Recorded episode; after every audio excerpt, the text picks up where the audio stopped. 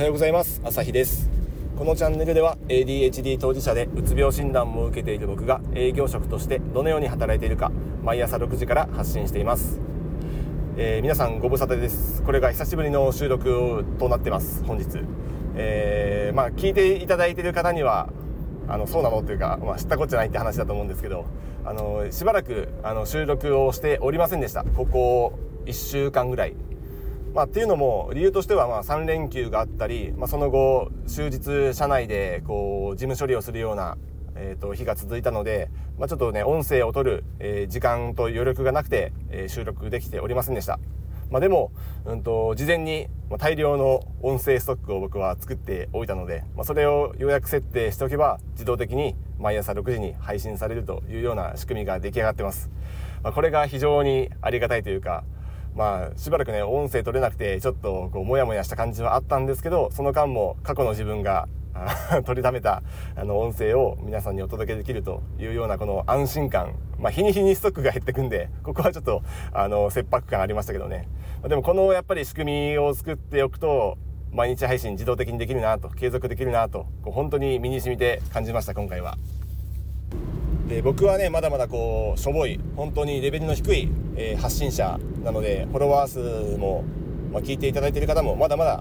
ほんの少しですけどこれがもしもっともっとこう有名なインフルエンサーになってフォロワー数も一定数、まあ、1万とかね数万単位にまでなったらこれはすごいですよね。自分が仕事をしていなくても音声が勝手に配信されてそれを多くの人がこう聞いてくれる。まあ、いわゆるねこれ YouTube だったら結構動画が回るとかそういう風に言われるんでしょうけど、まあ、自分がこうアクセク働いてなくても、えー、過去に取りためたものがあの仕事をしてくれる働いてくれるそしてお金を生んでくれるっていうそういうこう仕組みに、ね、なるんだろうなと思いました。だからうまくいけばあこれを聞いている皆さんも多分音声を発信している、えー、側の人が一定数いると思うんでうまくいったらそういう領域に到達できるこうポテンシャルを秘めているまあ、そういうことに挑戦しているっていうねこのワクワク感というか、まあ、夢っていうかロマンっていうかこういうところをちょっと感じながらあの目指しながらやってみたらちょっと継続のモチベーションにもなるんじゃないかなっていうふうに思いますね。まあ、むしろここをね目指してまあ、ファイヤーとか今言いますけどね。そういうところを目指して不労所得を得ようとしてやっている方もかなりいると思うんで、まあ、そういう人たちとこうねバチバチバトってたらあの消耗しちゃうと思うんで、まあ、これを前面に出すわけではないというか出すべきではないとあの僕は考えてますけど、まあ、最終到達点としてうまくいけばそういう可能性があるポテンシャルがあるって頭の隅にこう留めておくと、まあ、日々のモチベーションにつながるかなと思うんで、まあ、ちょっとねその辺も意識してみたらいいかなと思います。僕はちょっとその辺のワクワク感も秘めてますね。結構感じてます。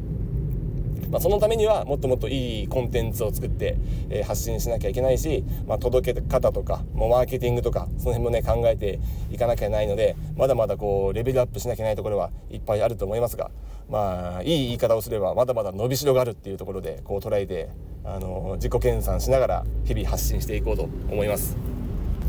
まあ、ちなみに皆さんどれぐらい公開予約設定とかこうストックって貯めてますか？僕一番多い時で2週間分貯めてたりしたんですけど、うんまあ、2週間分あったらまず間違いないですよね、まあ、1週間あっても結構継続にはなるかなと思うんで、まあ、最低限1週間分 毎日配信するなら1週間分取りだめしておくと安心かなと思いますまあ、どこまで、ね、こうリスクを取れるかっていうところだと思うんですけど、まあ、安心感もね人それぞれ違うと思うんですけど、まあ、自分の感じられる安心できるレベルまであの貯めておくことがやっぱりいいんじゃないかなと思いますね。何かとねこういろいろ仕事が降ってきたりこう収録できないっていう状態が続くといややろうと思ってたのに配信できなかった毎日配信やろうと思ったのにできなかったっていうこの1回途絶えるとちょっともうなんかどうでもよくなってしまうっていうなんか無駄な完璧主義そういうのを持ち合わせてる人もやっぱいると思うんで僕もちょっとその気があるのでやっぱ続けるためにはやっぱ続けることっていうねあの途切れさせないことっていうそこが大事だとちょっと思ってるあの節もあるのでやっぱね取りだめというかこう厚みを持たせておくベンチを厚くしておくそんなようなねこう考え方あっていいんじゃないかなと思いますね。ということでちょっと音声配信というかまあ動画もそうですけどね。あそういえば YouTube であのポッドキャストみたいななんかあのラジオ的なあの音声配信ができるようになったっていう話もあるんで YouTube でのプラットフォームでやるのももしかしたらいいかもしれませんね。ちょっと思いついたんではい。ちょっとお話ししてみました。ということでワンチャンフロー所得。まあそうまでいかなくても話が上手になればそのスキルは誰のものでもないあの自分のもの決して失うことのない自分の能力になると思うんで、まあ、そこを磨くことのその延長線上にもしかしたらちょっとねこのお金を得られるっていうそういうポテンシャルがあるっていうところをちょっと頭の片隅に入れておいてあの日々頑張ってやっていきましょうっていうお話でした。よければまた明日も聞いてください。ではまた。